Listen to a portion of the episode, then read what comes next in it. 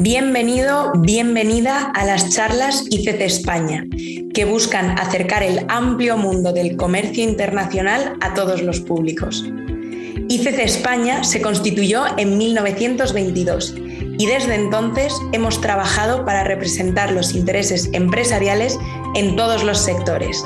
Y ahora, con este podcast, nos comprometemos a impulsar el comercio internacional entrevista a entrevista. Hoy nos acompaña Fernanda Restrepo Díaz, manager y responsable del Departamento de Forensic Investigations and Intelligence de Kroll para hablar de fraude y delitos financieros, a raíz de un informe muy interesante que han publicado desde Kroll a este respecto. Lo primero, Fernanda, ¿qué tal? ¿Cómo estás? ¿Qué tal, Susana? Buenos días. Muchas gracias por tenerme aquí. Eh, muy contenta de poder hablar contigo el día de hoy. Bueno, el placer es nuestro y lo primero es lo primero. ¿De qué trata exactamente el informe de fraude y delitos financieros de Kroll? Vale, el informe de fraude y delitos financieros de Kroll lo hacemos desde ya hace varios años y trata más que nada de entender lo que los trends o lo que, lo que está sucediendo o lo que los directivos creen que pueda estar sucediendo en el futuro sobre eh, riesgos de fraude y de delitos financieros eh, a nivel corporativo y a nivel global. Entonces, en realidad, dentro de Kroll, dentro del departamento de Lo que llevamos un poco es eh, todo el tema de prevención de fraude y de también investigaciones de fraude. Entonces, este informe nos ayuda no solo a nosotros, sino también a nuestros clientes a entender cómo lo que está sucediendo, cuáles son las nuevas tendencias,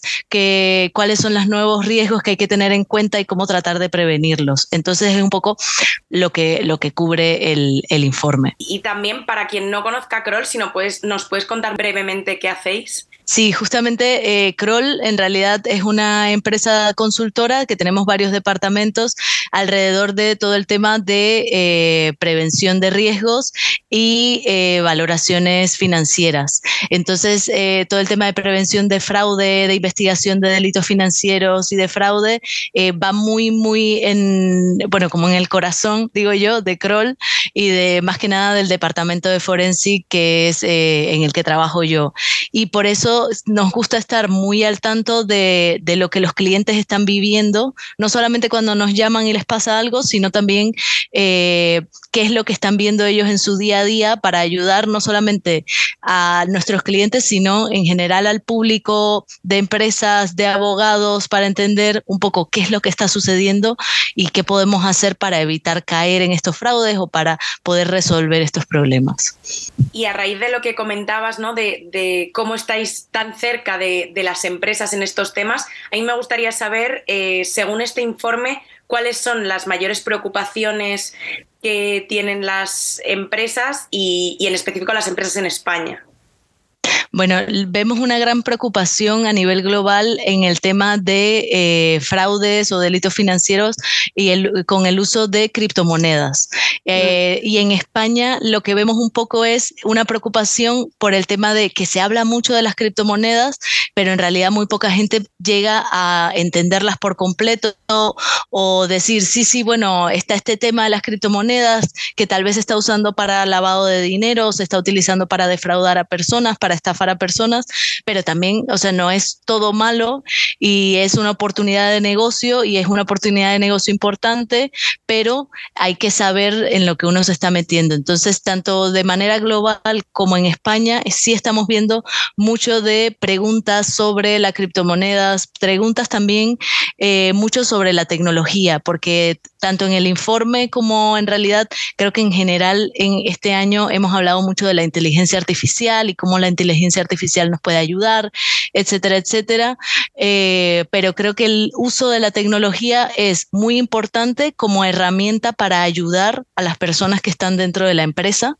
pero hay que saber utilizarlas de modo que no sea, porque en, en mi opinión la parte de tecnología es importante cuando es una herramienta, pero no puede verdaderamente como quitar ese factor humano que tenemos en las empresas. Entonces, puede ser una herramienta para ser utilizada para el bien, para que puedas que tener procesos más efectivos, procesos de prevención de fraude más efectivos, de detección de fraudes más efectivos, para que entonces las personas puedan eh, ir e investigar, entender lo que está sucediendo Y entonces dentro de España lo que me han preguntado mucho es si hay mucha tecnología, hay mucha inteligencia artificial, vale la pena hacer esta inversión tan grande en, en, este tipo de cosas para poder prevenir que mi empresa suceda un fraude, para poder prevenir que, que hayan delitos financieros dentro de mi empresa o, lo que sea. Y en realidad eh, eso es sí pero en un balance. O sea, no tienes que hacer una inversión que digas, bueno, es que ya no voy a depender para nada de mi departamento interno eh, de auditoría o de compliance. No, en realidad es una inversión que sea como una herramienta para que estas personas que trabajan dentro de tu empresa puedan enfocarse en lo más importante, que sería... Eh, también educar a las personas dentro de la empresa a la prevención del fraude, a la prevención de los delitos financieros, a los valores de la empresa, porque eh, al fin y al cabo las personas dentro de la empresa son como la primera barrera que tienes para este para prevenir estos delitos. Entonces, cuando ellos las personas que tienes están van acorde con tus valores, están anuentes de ellos, eh, puedes prevenirlo de una mejor manera. Las herramientas de tecnología las puedes utilizar muchísimo mejor para ayudar a estas personas a identificar tendencias de fraudulentas, como estás viendo que el dinero tal vez se va a algún lado y no estás entendiendo dónde, eh, crear alertas eh, y, ese, y ese tipo de temas, pero no tanto como por decir es que voy a simplemente cambiar todo lo que tengo por herramientas tecnológicas porque eso es eh, la tendencia que existe. O sea, es una tendencia un poco más de eh, ayuda, de utilizarla a nuestro favor, pero no de vamos a simplemente deshacernos de lo que estaba porque eh, esto es lo que está de moda ahora. Luego tenemos un poco el tema de eh, mucho interés en la parte de eh, responsabilidad social, ambiental, eh, el tema de, de sostenibilidad. Y aquí la preocupación es más que nada la falta de normativa, la falta de estándares claros sobre este tipo de tema. Entonces, eh, hay una preocupación sobre lo que se llama greenwashing, que es cuando una empresa te dice que está haciendo todo esto eh, medioambiental y en realidad es todo en papel, son políticas, no, no es una cosa que en realidad estén haciendo. Eh, pero como vemos, cada vez esto es más importante, tanto para las empresas como las personas, como también el público en general que, las empresas no solamente se enfoquen en generar dinero, generar dinero, generar dinero, que obviamente o sea, es, algo, es algo importante, pero que sea una generación de dinero éticamente responsable, que sea una generación de, eh, de negocio que, que vaya acorde con el ambiente, pero el problema con el tema del ambiente es más que nada esta falta de, de, estándares, de decir, bueno, pero cuando estoy haciendo algo bien, o sea, obviamente sabemos cuando estás eh, irrumpiendo la ley y no estás haciendo algo eh, eh, bien, pero cuando de verdad estoy en los estándares que debería estar, eso creo que hay, hay algo que, que le hace, que hace falta, no solo en España, sino a nivel global, es una preocupación que, que estamos viendo bastante. Y estabas también comentando, ¿no? Cuando hablabas de las preocupaciones de ciertas cosas que podemos hacer eh, a modo de prevención, ¿no? Hablabas de establecer alertas, hablabas de ver las tendencias fraudulentas, ¿no? Entonces, yo, yo me estaba preguntando qué, qué más cosas, ¿no? Se pueden, pueden hacer estas organizaciones, estas empresas, para prepararse frente a, estos riesgos que comentabas, como el riesgo de, eh, bueno, tener una normativa clara, ¿no? el, eh, riesgos de, delitos directamente, de lavado de dinero con las criptomonedas, ¿no? Eh, ¿Qué podemos hacer? Bueno, para, prevenir, eh, justamente, bueno, una de las cosas que tenemos es, por lo menos este, este informe para nosotros es una manera de educarse para poder saber qué tipo de riesgos están como más eh, en tendencia en este momento para poder estar mucho más alertas de lo que está sucediendo. Luego también tienes lo que, justamente lo que comentas de eh, utilizar la tecnología para poner alertas, para entender si hay alguna cosa rara que se está moviendo dentro de la empresa, pero también alertas para entender si hay alguna normativa nueva que vaya acorde con tu industria, con tu empresa, que tengas que seguir eh, o que tengas que ir tal vez y decir, mira, salió esto eh, y debería hablar con mi departamento legal para ver cómo afecta esto mi negocio y cómo puedo ir acorde a lo que se necesita para siempre, más que nada, eh, tratar de estar eh, pendientes de esta evolución, no solamente eh, de lo que está sucediendo en tendencias, sino también normativas para poder estar como a la vanguardia de lo que está sucediendo. Eh, en esto es donde decimos, muchas empresas y mucho más en España, sabemos que las empresas son eh, de pequeña escala, entonces no, o sea, hay muchísimas empresas pequeñas que tienen cierta cantidad de empleados que no todo el mundo puede eh, darse, vamos a decir, el lujo de tener a alguien que esté eh, pendiente de todas las cosas que están saliendo en el día a día, de las tendencias, de la normativa, de las estafas, de la prevención del fraude etcétera, etcétera. Entonces, por eso yo siento que es muy, muy importante la educación a todas las personas dentro de la empresa, porque al final no recae el peso de prevención solamente en una persona, en el director del departamento legal, en el director de compliance o en el director de auditoría, sino que eh, todas las personas que están en la empresa están anuentes de lo que está sucediendo y de, cuáles son las, cosas que habría que prevenir, qué son las, cuáles son las normativas que tendrían que seguir, cuáles son los valores de la empresa que, hay que, que tenemos muy, muy presentes. Entonces ahí lo que haces es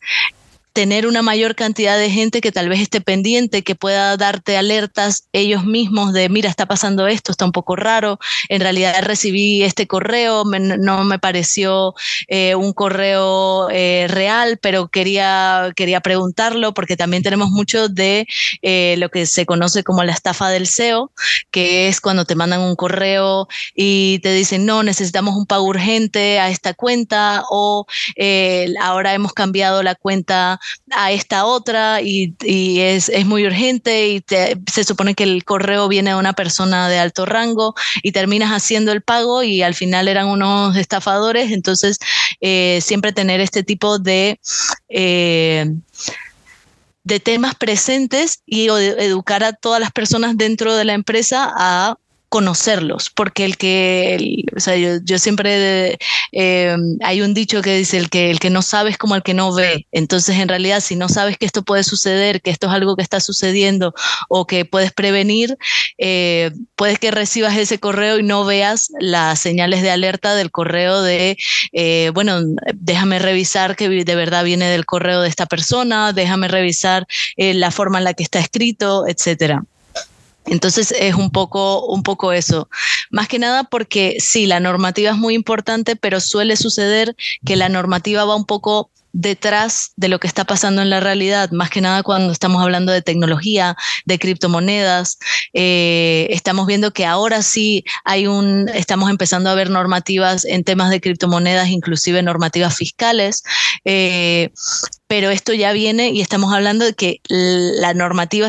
eh, se están creando ahora o se, se han creado recientemente y eh, el mundo de las criptomonedas empezó por lo menos desde el 2009. Eh, entonces ahí vemos esa discrepancia entre,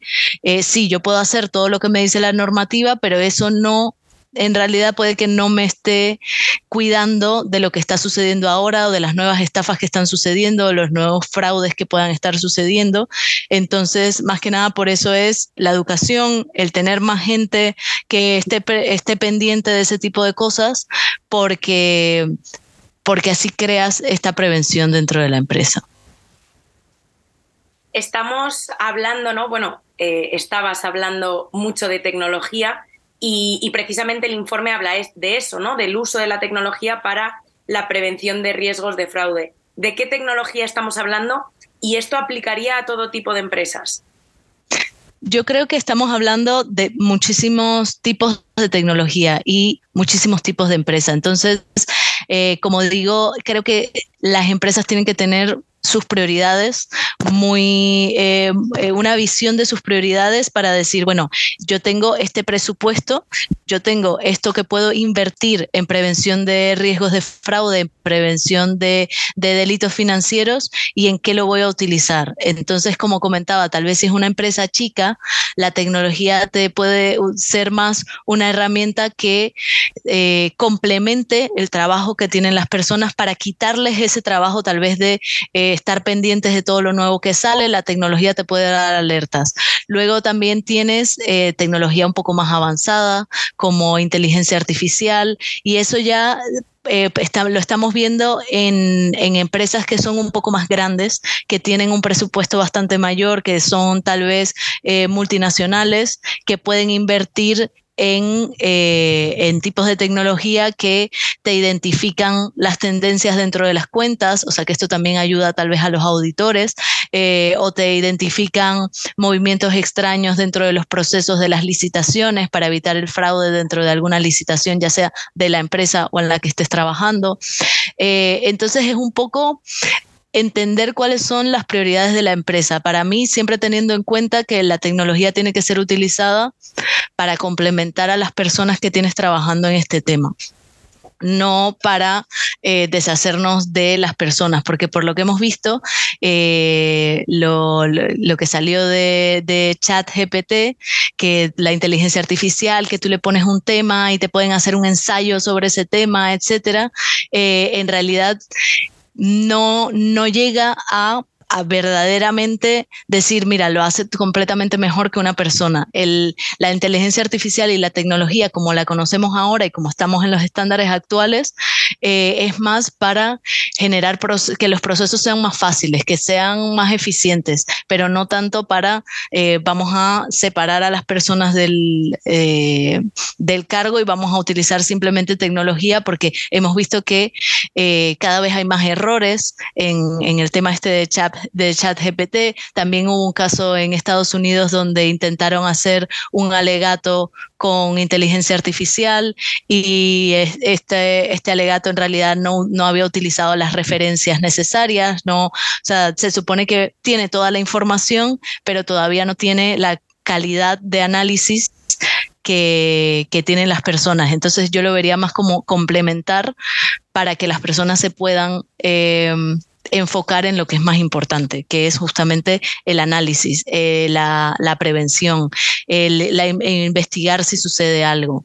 eh, y que la tecnología te ayude más que nada a crear alertas para que no se te pase nada. Entonces, alertas de eh, hay una nueva tendencia de fraude, alertas de hay un dentro de los pagos de la empresa, hay este, este pago es un poco extraño eh, y temas de, ese tipo.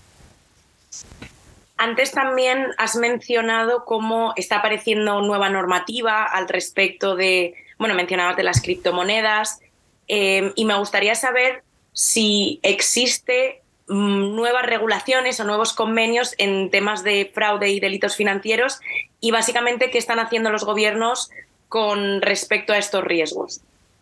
Con respecto a estos riesgos, lo que hemos visto más que nada en la Unión Europea, en Reino Unido, en Estados Unidos, es que sí hay muchísima normativa y hay muchísimos convenios de intercambio de información y también hemos visto que las autoridades nacionales están intentando no solamente que exista la normativa, sino aplicar la normativa. Entonces sí estamos viendo un poco más eh, de eh, investigaciones provenientes de autoridades nacionales sobre temas de delitos financieros, sobre temas de fraude, ya eh, un poco más a gran escala, porque ya cuando son las mismas autoridades lo que lo investigan, eh, ya entonces estamos viendo que son delitos y fraudes ya a mayor escala. Esto lo que hace es que las empresas de por sí quieran también ser más efectivos en sus investigaciones, en su ejecución de, eh, de prevención de fraude, de investigaciones de fraude. Entonces, cuando vemos que existe como mayor interés por parte de las autoridades, no solamente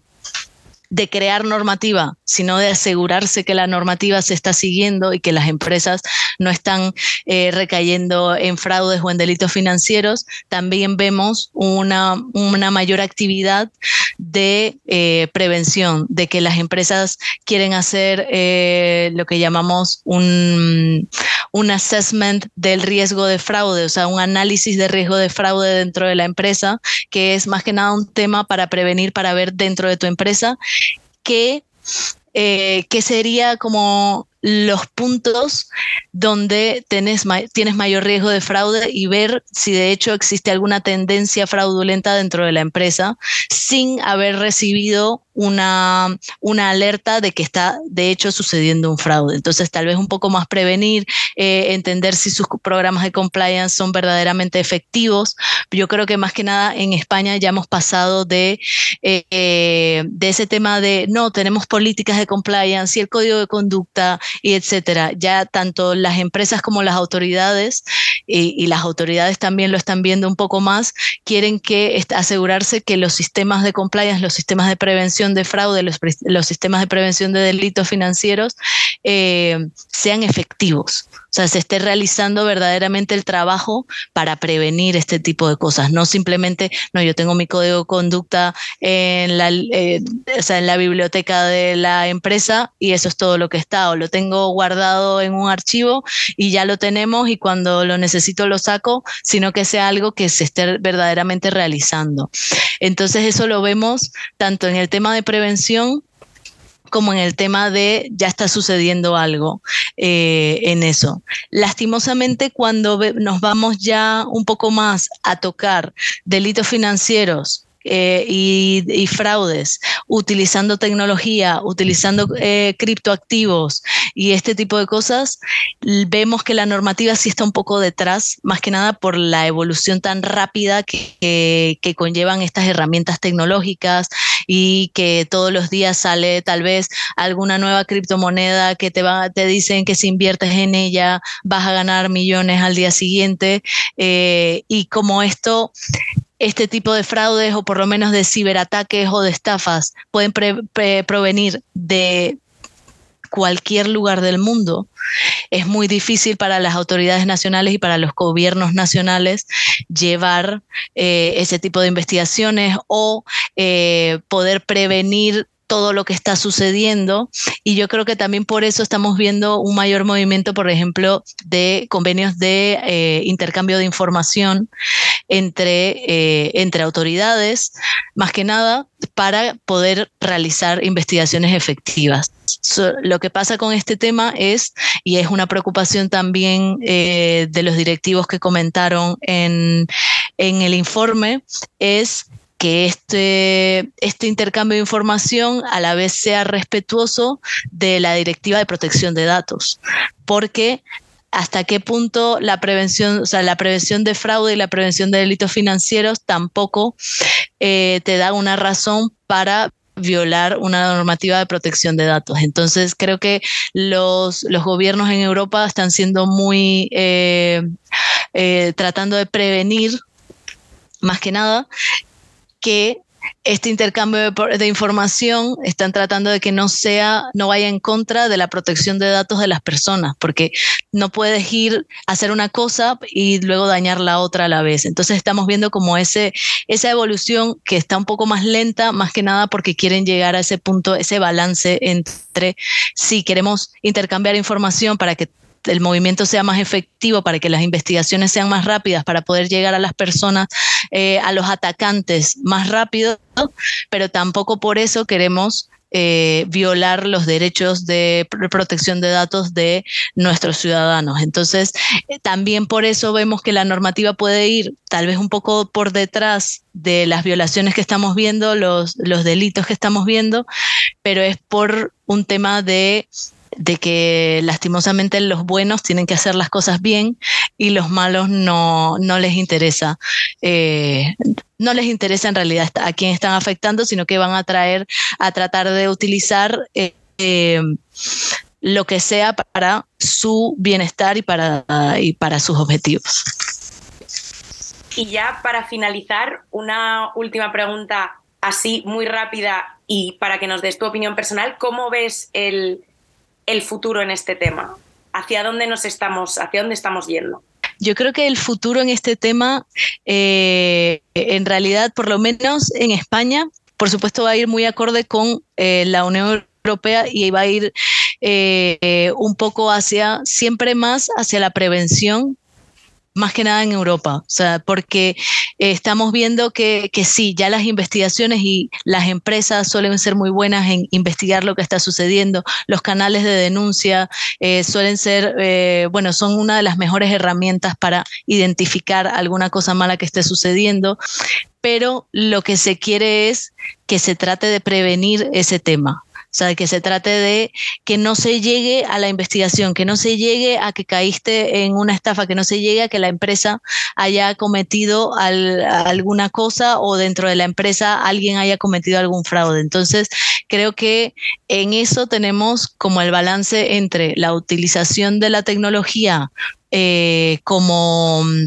como una herramienta de prevención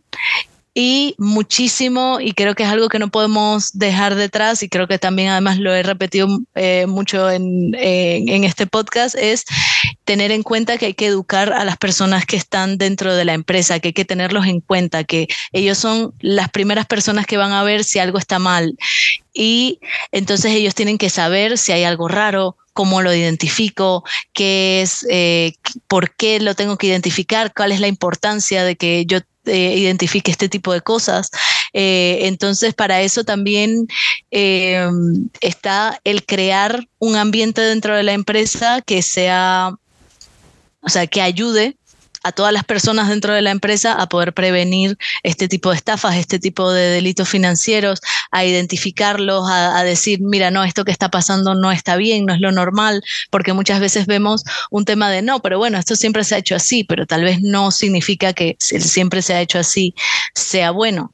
Eh, y yo creo que eso también recae un poco en, en uno de los de, de, las razones que dicen que ha aumentado el riesgo. O sea, eh, cuando hablamos con los directivos, nos comentaron, no, una de las razones por las que ha aumentado el riesgo de fraude y de delitos financieros en, en las empresas es eh, el trabajo remoto.